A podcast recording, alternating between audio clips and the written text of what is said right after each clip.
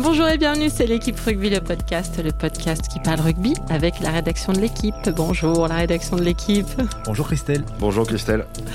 Cette semaine, on va revenir une nouvelle fois sur Toulon, une nouvelle fois battu chez lui, mais euh, cette fois au vu du classement et de l'état des, des troupes, on va carrément se demander si le RCT pourrait descendre en Pro D2. Puis on s'intéressera à l'équipe de France. Par forfait pour euh, la tournée, on va se demander qui titulariser en neuf de Serein, Dupont ou Bézi, appelé à la place du Clermontois. Et on terminera en parlant polyvalence, puisqu'il semble très tendance de faire évoluer des joueurs à un poste qui n'est pas le leur. On parle de tout ça avec des journalistes de la rubrique rugby de l'équipe. Aujourd'hui, Alexandre Bardot. Bonjour Alex. Bonjour tout le monde. Et Romain Bergogne. Salut Romain. Salut Christelle. Eh bien, vous savez tout, alors c'est parti, flexion liée jeu. On en parlait la semaine dernière parce que la semaine dernière, euh, Toulon allait mal. On en reparle cette semaine parce que cette semaine, Toulon ne va pas bien mieux. Après euh, le Racing en top 14 et Newcastle en Coupe d'Europe, c'est La Rochelle qui est venu euh, gagner à Mayol ce week-end, poussant une moitié de stade à quitter les tribunes avant la fin, à l'ancienne. Il faut dire que c'est la cinquième défaite d'affilée pour les hommes de Colazo. et c'est d'hier, Arnaud Requena, qui suit les Toulonnais pour l'équipe, a écrit dans, son papier qu'elle était très moche, affreuse. Il a aussi écrit que le RCT a tout d'un candidat au maintien. Et en effet, sans insulter l'avenir, on peut le craindre. J'ai jeté un œil aux saisons précédentes. On est à la huitième journée. Euh, Toulon est treizième avec 10 points. C'est exactement ce qu'avait Oyonnax il y a trois ans. C'est euh, un point de moins. Et Oyonnax était descendu. Et c'est un point de moins que Grenoble il y a, euh, il y a deux ans. Euh, du coup, Alex, voir euh, Toulon en Pro D2, c'est un truc qui est, qui est, envisageable ou on joue un peu à, à se faire peur? Comme ça, ça paraît de l'ordre du, du fantasme, enfin du mauvais fantasme ou du cauchemar. Euh, mais il faut se rappeler que c'est déjà arrivé à des grosses équipes, et notamment à une équipe qui évolue un peu dans le même contexte que, que, que Toulon, c'est Perpignan. Mmh. Perpignan était descendu euh, une année où ils avaient disputé la Coupe d'Europe. Ils avaient été champions de France et finalistes euh, lors des deux, trois saisons précédentes, je crois. Et euh, quand je parle de même contexte, c'est un contexte passionnel, avec euh, un des supporters très présents, euh, euh, avec des supporters qui s'expriment.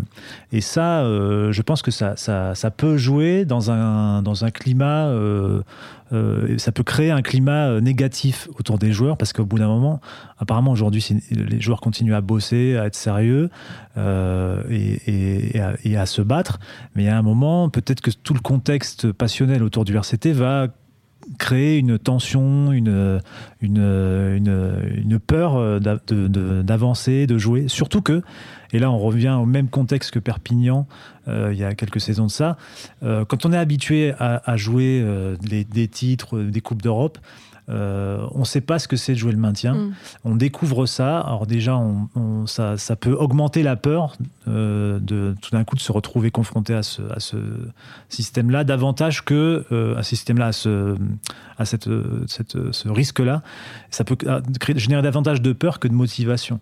Et, et, et donc, la, la, qualité de l'effectif de, de, Toulon peut s'en ressentir à terme si la, cette équipe n'arrive pas à redresser la barre dans les semaines à venir. Ça se voit de toute façon que les mecs ont, ont peur un peu sur le terrain. On l'a vu hier, c'est-à-dire qu'il y a euh, zéro prise de risque, euh, c'est du rugby à une ou deux passes. On sent que les mecs jouent restrictif au maximum. Bon, hier c'était un peu amplifié par le fait qu'il qu pleuvait. Mmh. Mais euh, on sent que les mecs ont un peu les chocottes, quoi. Ils, ils jouent, euh, c'est bon, je te passe la balle ou je passe la balle à Bastaro, puis on va bien voir ce qu'il fait. Bon, il passe pas, bon, on va la passer à Fekitoa.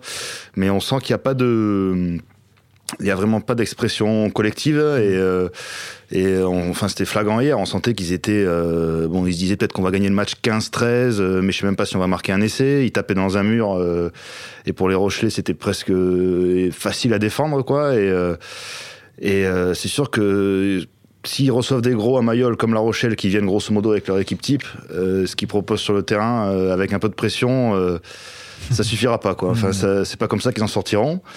Euh, après, pour être un petit peu optimiste pour eux, comme on parle de Perpignan, ben, si ton Perpignan cette saison, euh, on va dire que la 14e place, euh, mm. pour l'instant, leur est bien promise, puisqu'ils ont perdu leurs 8 premiers matchs. Donc ça veut dire au pire pour Toulon une 13e place et un barrage Mm. contre le perdant de la finale de Pro D2. Euh, bon, la dernière, on était assez optimistes pour Grenoble. Ils avaient pris une rouste euh, contre Yona. euh, non, l'inverse. Oyonnax avait pris une rouste contre Grenoble, donc on verra. Euh, On peut quand même penser qu'une équipe comme Toulon, en match de barrage, Ah ben on Euh, sait pas. La dernière risque de justement, moi je pensais que Oyonnax allait s'en sortir à Grenoble parce qu'ils étaient, euh, ils avaient plutôt bien fini la saison. Euh, Grenoble avait perdu la finale contre Perpignan et avait l'air au fond du saut. Mm. Et finalement, euh, Encore une fois, tout est question de contexte et de dynamique. Ouais. Et quand la dynamique est mal enclenchée, c'est très compliqué. Ouais. Aujourd'hui, une équipe, l'an dernier, on avait vu par exemple qu'une équipe de Pro D2 qui a passé une saison entière à batailler sur le haut de tableau, donc à gagner beaucoup de matchs, avait plus de fraîcheur mentale qu'une équipe qui s'était battue toute la saison Mm. en perdant des matchs. Et c'était, ça avait été un peu une des leçons de, de la, de la finale, de- enfin, du barrage de l'an dernier. Euh, bon, on- là, on se projette, on va assez loin parce que Toulon n'en est pas encore là. Euh, le match de ce week-end va être ultra important puisqu'ils reçoivent Perpignan. Euh, et, et gagner ce match-là pour au moins repousser Perpignan très loin et puis renclencher une dynamique, c'est vachement important. Ah bah là, s'ils le perdent, euh, c'est sûr que Ouais, euh, a- l'USAP a 3 points. trois points. ouais. trois bonus. Ils sont, qu'à- ils sont à, à 7 points aujourd'hui de Toulon. Après, il y, a, il y a deux choses, je pense, intéressantes. C'est que aujourd'hui, il manque des joueurs importants à Toulon. Euh, il, y a, il manque quelqu'un comme euh, Issa, qui est, qui est un joueur euh, puissant, qui peut créer une, euh, au moins une dynamique sur le terrain en termes d'avancée, euh, casser, le, casser les rideaux adverses, euh, ce, qui, ce qui peut permettre au talent de, des trois quarts toulonnais de s'exprimer davantage. Il y, aura, il y a aussi Webb qui va sans doute revenir. Peut-être qu'il y a des recrues qui vont arriver. Et puis, il y a- un autre point qui me semble important et qui va être intéressant à observer, c'est la manière dont Colazo va gérer ça. Aujourd'hui, Colazo, sa, sa politique, c'était comme ça à La Rochelle, c'était de jouer tous les matchs à fond. Coupe d'Europe, match à l'extérieur, match à domicile. Je joue tout à fond, je joue tout pour gagner. Aujourd'hui, euh, il va peut-être avoir à, à choisir euh, des matchs. Il va, on va voir ce qu'il va, ce qu'il va faire. Bah, il l'a il un peu fait, en, par exemple, en préservant sa première ligne à Édimbourg euh, peu, en Coupe d'Europe, ouais, pour la garder pour hier. Mm. Ça a bien marché. Ça a bien marché. Euh, voilà. Et à Édimbourg et contre La Mais Rochelle. en fait, ils n'ont pas un effectif très large. Ils ont quelques blessés déjà. Euh, mais du coup, la, la situation, quelque part, euh, oblige à réfléchir, à se poser la question est-ce que je, est que je reste sur ma philo- philosophie de, de tout jouer Ou est-ce que je cible des matchs en me disant là, euh, il faut que j'ai tous mes joueurs disponibles, les meilleurs joueurs disponibles? Euh, Ça va être intéressant à observer. Il faut qu'il joue le maintien comme à Jeun. On joue euh, les matchs à domicile à fond et on va à l'extérieur tranquille. Je sais pas si euh, Colazo peut le faire, mais pourquoi pas? Et, et dernier point, là, tout à l'heure, euh, on a un peu regardé euh, ce qu'avaient fait les équipes qui étaient classées à cette place-là euh, lors de- des précédents top 14. Le- la qualif, c'est à oublier aujourd'hui. hein. Le- Ouais, ouais. Phase finale euh, et participation à la Coupe d'Europe, donc l'an prochain, c'est très, très, très, très hypothétique. Ce qui pose déjà un souci vis-à-vis- euh, en vue de la saison prochaine, parce que bon, ça veut dire euh, moins d'argent, moins de budget. Oui, puis pour attirer des stars euh, en leur disant il y aura pas de Coupe d'Europe, déjà, Mm. euh, non, c'est déjà plus Après, compliqué. on a aussi. vu le Stade Toulousain et Clermont qui avaient fait, eu des années blanches en Coupe Mm. d'Europe et euh, on verra clairement ce que ça donnera cette année. Clermont, mais- qui est quand même un club structuré. Ouais. Plus structuré, avec un projet euh, déjà mis en place depuis longtemps. Euh, le Stade toulousain aussi, on sentait qu'ils étaient en train de remonter en puissance, qu'ils étaient en train de sortir une nouvelle génération. Euh, à Toulon, aujourd'hui, a- depuis plusieurs années, le projet, c'était Boudjelal, grosso modo, Mhm. on va dire. Mm. Aujourd'hui, ils sont dans l'idée de d'imiter un peu ce qu'a pu faire euh, Toulou- Toulouse ou Clermont, mais ils en sont qu'au début. Et, et donc, l'année prochaine, ce projet-là, il portera pas euh, ses fruits. euh, Ils pourront pas se dire, bon, bah, faisons comme Clermont ou Toulon. Non, ils vont devoir trouver, Toulouse, pardon, ils vont devoir trouver eux-mêmes leur, euh, leur dynamique et leur, leur projet, leur façon de voir, de- leur façon de gérer ce club. Très bien. Et bien, passons au deuxième sujet. Dans ce cas, laissons Toulon. Euh, on va passer l'équipe de France, même le forfait de Morgan Parra qui s'est blessé au poignet. Une fissure de l'os trapézoïde du poignet droit. J'ai déjà eu. Ah, ah ouais, Et gauche aussi. ah ouais. On va plutôt dire où tu n'as pas été fracturé. Euh, donc Morgan Parra sera absent trois semaines. Euh, du coup, il laisse vacante la place de titulaire à la mêlée euh, pour les trois test matchs de novembre. On rappelle hein, contre l'Afrique du Sud, l'Argentine et les Fidji. Donc euh, Sébastien Bézier a été appelé. Il a rejoint son collègue toulousain, Antoine Dupont, et le bordelais Baptiste Serin. Alors tous les deux sont plutôt on fire, puisque Serin est le meilleur réalisateur avec un très joli 90% de réussite au pied. Quant à Antoine Dupont, il a donné des cœurs dans les yeux à beaucoup de monde hein, ce week-end avec une, une, feuille de stats euh, dont vous nous reparlerez, messieurs, j'imagine, parce qu'elle a marqué beaucoup de monde. Euh, alors, dans cette feuille de stats, en revanche, il n'y a, pas de poids au pied, hein, parce que Dupont, euh, il fait plein de trucs comme inscrire des triplés, mais il ne bute pas. Romain, toi, Dupont, Serein, ton, ton ben, On avait un peu parlé il y a 3-4 semaines quand on avait appris aussi le forfait de Couillou qui faisait partie des, des potentiels titulaires à la mêlée pour l'équipe de France. Euh, L'avantage avec Serein et Dupont, si on imagine que ces deux-là sont sur la feuille de match, c'est qu'ils n'ont pas le même profil. Donc euh, qu'on fasse euh, démarrer Serein ou Dupont, on sait que celui qui rentrera en cours de match, donc qui est sur le banc au départ, euh, apportera quelque chose de différent au coup d'envoi. Euh... Tu peux nous redire hein, la spécificité un peu de bah, Dupont, bah, on l'a vu ce week-end, c'est clairement euh, bah, dans son genre, il est un peu unique au poste de numéro 9, c'est-à-dire l'explosivité, la vitesse. Capacité à casser les défenses. Voilà, il, il casse les défenses. Serein est plus dans la gestion, mais dans la très très bonne gestion, euh, et puis très bon joueur au pied. Euh, donc si on imagine Serein titulaire par exemple et on peut imaginer Dupont qui rentre en fin de match pour apporter du, dynamisme et, euh, et, casser les défenses. Donc leur, complémentarité à L2 euh, est plutôt plutôt bonne hein, sur le papier. Bon après il faut voir ce que ça donne évidemment, mais moi, je pense que. Et après, bon, évidemment, comme tu l'avais dit en ton lancement, le... la question, c'est de savoir qui est en numéro 10. A priori, ce sera Camille Lopez, donc euh, l'avantage c'est qu'on a un buteur. Donc la question de savoir si Dupont peut démarrer avec Lopez de ce point de vue-là, hein, du mm. point de vue euh, de qui tape les pénalités, il euh, n'y a pas de problème puisque Lopez pourrait s'en occuper. Après. Ouais. tout à l'heure, là, on est donc on est lundi. Euh, Jacques Brunel a donné une conférence de presse, euh, c'est la première conférence de presse, puisque les Bleus sont rassemblés à Marcoussis depuis hier soir. Et euh, la tendance est plutôt quand même à une idée de numéro 1 Serein et numéro 2 Dupont. Dans, la première liste, il y avait Morgan Parra numéro 1. Et il avait, on sentait que l'idée était que Antoine Dupont, il l'avait rappelé parce que euh, pour le réintégrer à ce groupe, euh, le remettre dans les systèmes. parce qu'on rappelle qu'il a été euh, longtemps blessé. Il revient d'une longue blessure au genou. Il n'a jamais été sélectionné sous l'ère Brunel. Donc l'idée, c'est qu'il reprenne contact avec, avec ce groupe-là. Donc là, effectivement, le fait que Para soit forfait, ça le fait monter un peu plus haut dans la hiérarchie. Il va sans doute être numéro 2, remplaçant. Euh, après, les performances qu'il produit depuis son retour, bon, déjà, un, c'est effarant, parce que euh, il revient d'une rupture des ligaments croisés. C'est une blessure dont on revient pas facilement. Généralement, il faut un peu de temps.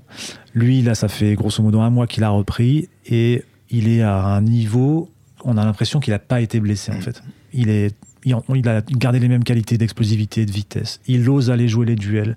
Il, est, il se retrouve plaqué, pris en bas il, on il se recroqueville pas en se disant je vais me protéger mhm. d'un éventuel euh, porte-à-faux à mon genou. Non, il continue à essayer d'avancer. Enfin, il a rien perdu de ses qualités. Et, du coup, forcément, ça interroge euh, à se dire est-ce qu'il faut pas le lancer euh, tout de suite? Apparemment, Jacques Brunet a, déjà tranché la question. On, verra, on verra dans une semaine quand il annoncera sa composition d'équipe. Mais, mais de toute façon, même s'il rentre une demi-heure, 20 minutes, euh, un joueur euh, avec cette qualité-là, euh, ça, ça, sera déjà. Enfin, il, va beaucoup apporter, quoi. Il a. En, plus, il a vraiment le profil un peu plus que serein du, du, joueur. Du, J'ai perdu le mot en, un joueur en anglais, là. Du, player. Voilà, d'impact player. Il a vraiment ce profil-là du mec qui rentre et qui, euh, en 20-25 minutes, peut créer des différences face à des joueurs fatigués. Il a, voilà. J'avoue que je suis assez impatient de le revoir à ce niveau-là. Euh, l'an dernier, on était un peu resté sur notre fin parce qu'il s'était blessé euh, après avoir fait un énorme match contre les, une énorme entrée en jeu contre les All Blacks. on rappelle qu'il n'a que 21 ans, Dupont, aussi. Hmm. Donc c'est carrément l'avenir. Tu parlais de ses stats contre Perpignan hier je les ai sous les yeux, on les a publiés ce matin dans le journal de l'équipe. Il a parcouru 177 mètres euh, ballon en main. Le record cette saison, c'était 133 mètres, c'était un arrière. Il a fait 6 franchissements, 9 défenseurs battus et 16 plaquages, tous réussis. Réussi, ouais. Ce qui est un record euh, pour un demi de mêlée cette saison, pour un demi cette saison même. C'est euh, exceptionnel. Et c'est d'autant plus, c'est exceptionnel de toute façon, mais c'est d'autant plus exceptionnel que ce joueur revient de blessure. Et en plus, là, aujourd'hui, depuis euh, à Toulouse, euh, depuis euh, quelques matchs, il est utilisé dans un double rôle, à la fois 9 et 10 en cours de match. Il peut passer numéro 10. Et en fait, la sensation, c'est que en 10, il a tellement de qualités individuelles que même s'il fait des choix moyens ou si c'est pas, il- s'il choisit de garder le ballon, par exemple, même si c'était pas la solution, il arrive à s'en sortir, à créer des espaces, à trouver des brèches. C'est, je pense qu'on a rarement eu un joueur avec cette qualité dans les duels en France. On a une pépite, hein. Puis c'est clair que c'est c'est une pépite et puis ça tombe bien. Je pense que Jacques Brunel devait être bien content de le voir en forme ce week-end parce que finalement, euh, au poste de numéro 9, c'est là où, soi-disant, on a la, la plus grande richesse au poste et on a euh, Para et Couillou qui se sont pétés dans le mois, euh, Machno qui est pas encore revenu. euh, donc euh, il a dû se dire heureusement que Dupont est en forme et que Serein est en forme parce qu'il a fait un, il est aussi en, en pleine confiance en ce moment et ça se voit donc c'est c'est une très bonne nouvelle. Euh, puis après, il y a le cas Bézi, euh, dont on ne sait pas trop comment il va être traité, parce que bon, ça fait quand même deux demi de mêlée qui viennent de Toulouse. Euh, Est-ce qu'il vient vraiment en numéro 3 et il sera même éventuellement libéré pour jouer avec Toulouse, parce qu'il y a deux matchs qui vont, enfin deux journées de top 14 qui vont tomber pendant ce ra- rassemblement-là, on verra bien. Mais euh, c'est sûr que pour Dupont et Serein, je pense que, bon, en espérant évidemment qu'il n'y en ait pas un des deux qui se blesse, parce que là, à force, ça va commencer à devenir compliqué, mais euh, touchons du bois, mais euh, leur, euh, leur complémentarité euh, et ce qu'ils apporteront de différent chacun euh, sur le terrain sera plutôt un atout, je pense, pour l'équipe de France dans les matchs qui arrivent là. Après, il faut quand même dire que même s'il y a cette richesse-là avec Serein, avec Dupont, c'est quand même une mauvaise nouvelle que Morgan Parras soit blessé, rate cette tournée. Il était revenu en juin après un long bail sans match. Euh, sans, sans sélection, une longue période sans sélection. Là, euh, Puis les mois de On juin, sentait- c'était pas un cadeau. voilà, c'était pas un cadeau, mais euh, il y avait l'idée d'installer euh, Morgan Parra et Camille Lopez, deux joueurs qui ont l'habitude de jouer ensemble, deux joueurs qui ont de l'expérience dans une équipe qui en manque. Euh, qui ont Morgan Parra en plus un, un, un grand vécu euh, de, du très haut niveau. Il a disputé une, Coupe du Monde en 2011, une en 2015. Voilà, c'était, ça faisait beaucoup de choses quand même qui, qui le qui rendaient ce joueur important, même si peut-être on, on peut penser peut-être qu'il a un peu un moins de talent brut que Parra, que Serein ou, Non, on peut pas le penser. Dupont. Voilà, la Clermontoise parle. Mais par contre, il a ce savoir-faire, ce côté catalyseur euh, qui, qui euh, dans cette équipe de France-là, sont importants, peuvent être importants. Et, et- et Jacques Brunel comptait là-dessus en vue de la Coupe du Monde. Donc aujourd'hui, ben, c'est pas qu'on repart à zéro, mais ça va être à, à nouveau une nouvelle charnière alignée. Euh, et et c'est euh, à un an de la Coupe du Monde, on avait, il n'y avait pas besoin de perdre ce temps-là. Peut-être qu'on on en tirera des bonnes surprises et peut-être que dans un an, ben, on se dira, ben, le titulaire, c'est en fait, c'était euh, le, le bail de Serein ou le bail de, de Dupont a commencé en novembre dernier. Aujourd'hui, ils sont indiscutables. Mm. Euh, mais mais à, l'heure où on parle, c'est pas une c'est pas une très bonne nouvelle. Bon, après, c'est que trois semaines d'absence, donc ça veut dire qu'on l'aura normalement euh, Pour le pour le tournoi. Et puis bon, comme tu le dis, et temps Lopez perdu. jouent ensemble en club euh, toute l'année. C'est quand même du temps Je de suis pas perdu. sûr que les systèmes soient si différents que ça, donc euh, Non, ils seront sûr. pas. Ils pourront quand même bosser ensemble euh, toute la saison. C'est bon. sûr. Il s'est pas fait les croisés, c'est déjà ça. Ouais. C'est mal de dire ça. ça porte malheur. On verra. mais, mais les gens se blessent pas dans le rugby français. Faut pas croire. C'est Surtout pas, clairement. Non, c'était l'année dernière. C'est fini Bon, enfin, maintenant. là, euh, Para, euh, Fofana, Lamera, ça en fait quand même trois en moins pour l'équipe de France en. Enfin, l'AMRA, c'est un complot. D'accord. D'accord. Non, on rappelle juste que l'AMRA a pris un, a pris un coup involontaire de son ancien euh, coéquipier euh, Rado et qu'il est. Tu peux Mm. dire son nom en entier, s'il te plaît Radoslav Levic. Bien.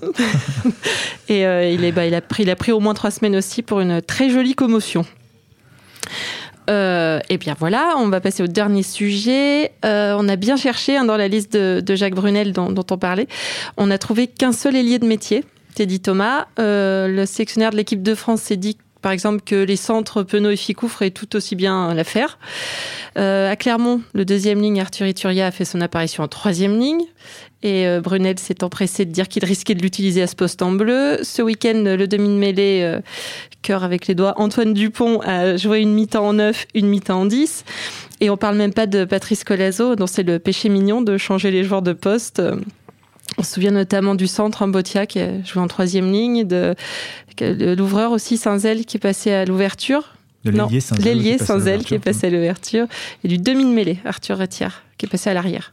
Ça. Un peu partout d'ailleurs. Un peu partout. Ouais, c'est le fameux utility back, je crois, Voilà, on dit.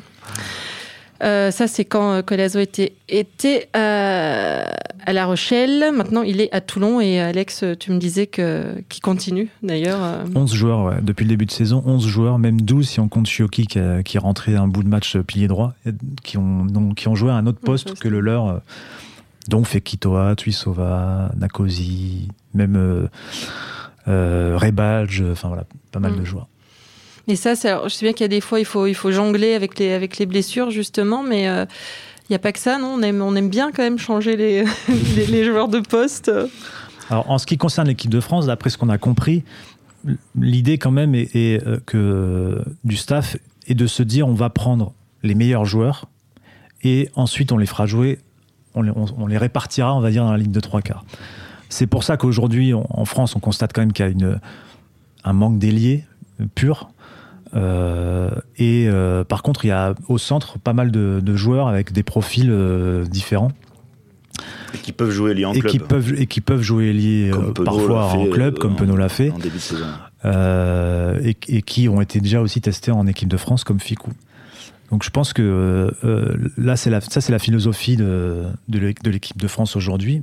Plus globalement, je pense qu'avec l'évolution du rugby, euh, on parle de suppléance. euh, on, dit, on dit depuis longtemps, euh, depuis, que je suis même gamin, qu'on me forme au rugby, on me dit de plus en plus.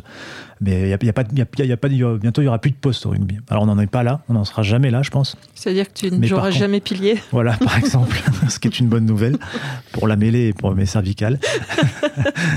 mais euh, euh, on n'arrivera jamais à la situation où il y aura plus de postes. Mais par contre, il y a des frontières qui ont tendance à disparaître. Et aujourd'hui, les frontières qu'on voit un peu disparaître, c'est celles notamment entre deuxième ligne et troisième ligne. Alors qu'aujourd'hui, un deuxième ligne remplit tellement de tâches, on demande tellement de boulot à un deuxième ligne, de se déplacer, de mettre des coups de casque, de, de, de savoir jouer des situations dans le jeu courant, d'être dans le premier soutien, que finalement, il a un rôle qui ressemble beaucoup à celui de troisième ligne. Ensuite, il y a, le- il y a une- aussi une forte ressemblance euh, entre le numéro 10 et le numéro 12. C'est-à-dire que des numéros 10 aujourd'hui peuvent se retrouver euh, premier centre. Si ça dépend, si on veut un premier centre à la Bastaro, ce sera pas, c'est le cas. Mais si on veut un premier centre distributeur, comme peuvent, le faire les Anglais, alors euh, oui, c'est tout à fait possible, soit d'avoir un 10 qui passe 12, soit d'avoir un 12 qui passe 10, qui est plus rare quand même. Et après, entre ailier et arrière, il y a, de toute façon, il y a toujours eu une ressemblance, mais aujourd'hui, il y a même des centres qui, par leur vitesse, leur capacité à, à- battre des défenseurs, à gagner des duels, peuvent se retrouver ailiers. Ça aussi, c'est déjà, on l'avait déjà vu avec Philippe Sien dans les années 80. Là, aujourd'hui, on le voit euh, avec euh, Ficou, avec Penaud. euh, on l'a un peu vu avec. euh, bon, il a, il a testé à Toulon, il a testé Fikitoa.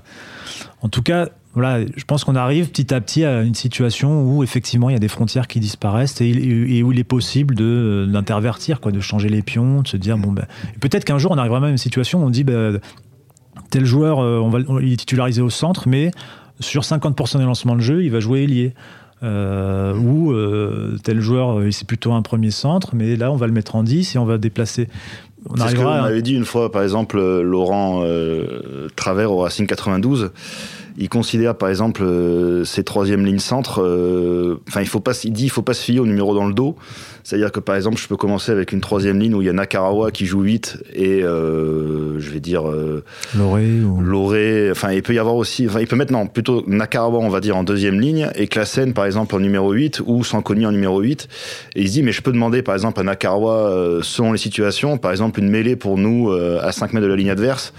Euh, Nakarawa peut passer 8 parce qu'il va sortir le ballon, euh, faire ses offloads un peu comme il fait d'habitude, porter le ballon et sortir de la ligne adverse. Donc même en cours de match, ça existe. C'est-à-dire qu'il y a des clubs où il faut pas forcément se fier au coup d'envoi au numéro dans le dos. C'est-à-dire que c'est un, un numéro et un poste euh, prédéfini à la base, mais où le joueur peut euh, intervertir en cours de match. Euh, pour revenir à l'équipe de France, le problème qu'on a à l'aile, c'est que, bon, effectivement, le, comme tu le dis Alex, le rugby évolue et les joueurs changent de poste. Sauf qu'en France, depuis qu'on a décidé qu'on prenait plus de Fidjiens, euh, pour être clair, euh, on n'a plus d'ailier. Donc euh, nous, c'est plutôt un problème de de, de choix politique. Voilà, non, non c'est plutôt qu'on a on a, une, on a des on a des manques à ce poste-là. Donc on Ça, dit. c'est euh. Euh, oui, ça va dans le sens du rugby que Penaud, Ficou ou même Fofana, par exemple, euh, jouent à l'aile. Euh, Enfin, nous, c'est surtout qu'il nous manque des ailiers. Ouais, donc, on faut être honnête. hein. Clairement. Euh, c'est voilà. D'ailleurs, on voit souvent les sélectionneurs, que ce soit Noves ou Brunel, parlent plutôt du triangle arrière Mm. pour pas évoquer le problème. C'est-à-dire qu'ils disent oui, ben on aura, on a pris cinq joueurs pour le triangle arrière, euh, sauf qu'on voit que sur les cinq joueurs, il y en a quatre qui sont arrière. et comme tu disais, il y a Teddy Thomas qui est ailier. Donc on s'est- c'est un peu déplacé la problématique. Mais après, effectivement, les L'avantage, c'est que Penaud a un peu joué à l'aile en début de saison, ça s'est pas trop mal passé, Mm. donc. euh, mais c'est toujours pareil en équipe de France, c'est-à-dire que c'est un peu des solutions où euh, ah ben le club y a pensé, donc peut-être que nous ça peut nous dépanner, donc Mm. euh, essayons comme ça. Mais il y a toujours le risque de, de- de- quand on est confronté en plus, comme les joueurs de l'équipe de France là, au, au plus haut niveau, voilà. de, de- le risque de se confronter aussi à ses propres, à ses manques, à, à un poste spécifique. Je pense à, à Penaud par exemple, qui est un excellent joueur euh, euh, euh, au centre du terrain, mais, mais à l'aile, il a parfois des, des mal- du mal en défense et sous les ballons hauts. Aujourd'hui, ça se voit en top 14, ça se voit pas tellement. Peut-être qu'en équipe de France, au niveau international. il, il va en souffrir. Ficou a eu un peu de mal aussi à se faire au poste d'ailier à un moment quand- pendant, pendant le dernier tournoi, qu'il a, qu'il a finalement très bien terminé. Mais dans le placement défensif, il y a des petits repères à acquérir. Ça peut être, euh, ça peut être pénalisant. De toute façon, on voit, on voit bien quand même que euh, chez les All Blacks, euh, à part Ben Smith qui peut jouer arrière ailier, il y a. Mackenzie aussi qui peut bouger de poste, mais lui c'est vraiment un cas à part. Enfin, global et, ou Boden Barrett, mais globalement quand même les mecs, euh, ils sont, ils, ils Ils jouent, sont à leur ils poste, sont- hein. ils jouent à leur poste. Bon, c'est, c'est l'équipe Ouais. de France, c'est quand même un cas euh, spécifique. C'est lié à une, à une pénurie, à un un manque. poste. Alors que par exemple, les Anglais, c'est aussi clairement euh, culturel. Ils jouent avec Farrell, euh, qui est un numéro 10 de métier en 12, mais c'est parce que culturellement, ils ont toujours aimé jouer avec ce fameux, ce qu'on Mm. appelle le 5-8e, Mm. C'est-à-dire deux ouvreurs en, en 10 et en 12, mais eux, c'est un choix euh, Stratégique. stratégique. Euh, quand ils font jouer Itoje, euh, troisième ligne ou deuxième ligne, bon, c'est déjà lié au talent du joueur qui, lui, euh, est tellement fort partout que c'est pas un problème, mais c'est, ça dessine aussi des choix stratégiques. Nous, quand on, je me rappelais, on baladait à l'époque, euh, même un joueur comme Chabal entre la deuxième et la troisième ligne, c'était pas toujours stratégique, c'était parce qu'il dépannait bien en deuxième ligne, hein, ou euh, que voilà, avec le roux, c'est un peu pareil. Euh, lui, il est un peu baladé entre la deuxième et la troisième ligne, mais ça dépend aussi de, c'est plutôt lié au manque ou aux blessures, euh, où il est plus souvent là pour dépanner. Donc, euh, faut, faut voir ça de façon euh, différente selon Mm. les situations, mais Je pense quand même que, les- effectivement, sur l'équipe de France, c'est- beaucoup de l'adaptation, mais je pense que c'est lié à un mouvement et même, je me demande, je, parfois je me, je me dis qu'on est, on est, je trouve que les entraîneurs sont un peu frileux. Je pense Mm. qu'ils pourraient tenter encore plus de choses. Alors pas sur choisir, euh, par exemple, de se dire, bon, je prends ce troisième ligne et je le mets au centre tout un match, mais sur des lancements de jeu. euh, de se dire, euh, bah, ce- mon, mon centre là, euh, il est costaud. Je, je sais pas, je j'ai Rémi Lamera. Euh, là, sur ce, sur ce ballon-là, je vais le mettre euh, sur cette mêlée-là, je vais le mettre troisième lignelle. Il va pousser et je vais reculer euh, Fritz Lee au centre du terrain parce que je vais l'utiliser en l'heure. Je vais faire une combinaison autour de lui mhm. qui va être plus efficace avec lui qu'avec Rémi Lamera. Et voilà, je trouve qu'en fait, il y a, il y a- aujourd'hui, il y a des profils de joueurs euh, tellement riches que euh, je me dis, on pourrait, on pourrait tenter plus de choses encore, euh, oser davantage, transformer. euh, alors, il ne s'agit pas de mettre 5-3 quarts dans la mêlée parce que là, le risque, c'est de pas avoir le ballon du tout. Mm. Mais, mais quand même, euh, Non, mais en plus, les gabarits ont évolué de façon Mais ils à se ce que, de rapprochent toute surtout façon, euh, voilà, entre, finalement entre les troisième lignales et des centres. Ah bon, Ouais. pas tous hein, évidemment, mais euh, il y a quand même des, des les, les- on va dire que les les troisième lignes, euh, elles, les moins costauds, euh, ont le gabarit d'un des centres euh, les moins costauds. Enfin, il y en a Ouais. même certains qui sont plus lourds, mais. Nadolo aussi, euh, ouais, ouais. qui joue à l'aile. oui. On peut- Aujourd'hui, vraiment, je pense qu'il y a la possibilité d'inventer plein de choses, mais Mais peut-être que voilà, on, aussi, on voit aussi que les All Blacks ce week-end ils ont fait une combinaison euh, d'une simplicité euh, biblique avec tout le monde ça, tout le monde a sa, sa place, tout le monde a son poste et en fait la simplicité ça marche très bien aussi. Oui. Donc euh, faut pas, faut pas. C'est- Tout a aussi l'air très simple avec les Blacks. euh, Oui, c'est ça aussi Souvent. le truc. C'est moins simple quand c'est d'autres gens simple. qui essaient. D'ailleurs, s'il y a des gens qui aiment, euh, qui sont passionnés, je vous conseille de regarder cet essai. De, donc, si on parle de l'essai de Boden Barrett sur une mêlée aux 15 mètres, c'est en début de deuxième mi-temps. Contre l'Australie, contre c'était l'Australie, voilà. Ladies Lock Up.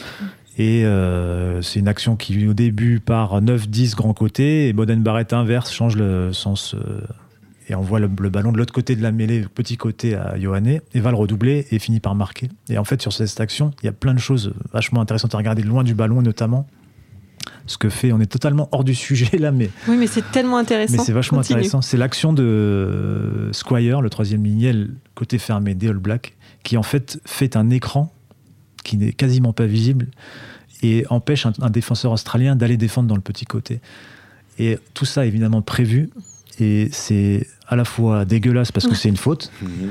mais c'est aussi euh, magnifique d'intelligence et de, de- de conception en fait. C'est-à-dire que la- toute, la, toute la stratégie, toute la, cette combinaison a été pensée, réfléchie euh, par le staff All Black qui avait repéré que l'Australie ne défendait pas sur le côté fermé, tout ça. Et enfin défendait bizarrement sur ce côté fermé. Et, et donc toute l'équipe se met en mouvement pour ouvrir ce petit côté, y compris par des, euh, par des voies euh, illégales. Mais ça de devient du côté- basket, quoi. Voilà. et de l'autre côté du terrain, si on regarde Squire, et de l'autre côté du terrain, grand côté, à l'aile droite, ben, il y a Ben Smith qui, dès le début de l'action, sprint Mhm. au cœur du terrain en se disant je fais un appel de balle, donc je vais attirer des défenseurs à moi. Au moins, les défenseurs vont rester vers moi en se disant le ballon va aller là. Mais qui, en plus, prévoit déjà que le franchissement va avoir lieu. Et au final, il est premier soutien du joueur euh, qui marque l'essai. Enfin, tout est parfaitement conçu, un peu dégueulasse et un peu, euh, et un peu peu magnifique, en même temps. Tellement All Black. Mais c'était tellement beau qu'on on, on va se quitter là pour tous aller Voilà. regarder le match en replay. Voilà, c'est ça. Ou juste la 50e, si vous voulez, 58e ou quelque chose comme ça, je crois. Très bien, merci messieurs. C'était l'équipe rugby, le podcast, une émission de la rédaction de l'équipe. Aujourd'hui, j'étais avec Alexandre Bardot, Romain Bergogne. Merci à Jules Cro à la technique. Retrouvez-nous tous les lundis sur l'équipe.fr, Apple Podcast, SoundCloud. N'hésitez pas à réagir, laissez-nous des commentaires et mettez-nous plein d'étoiles. À la semaine prochaine.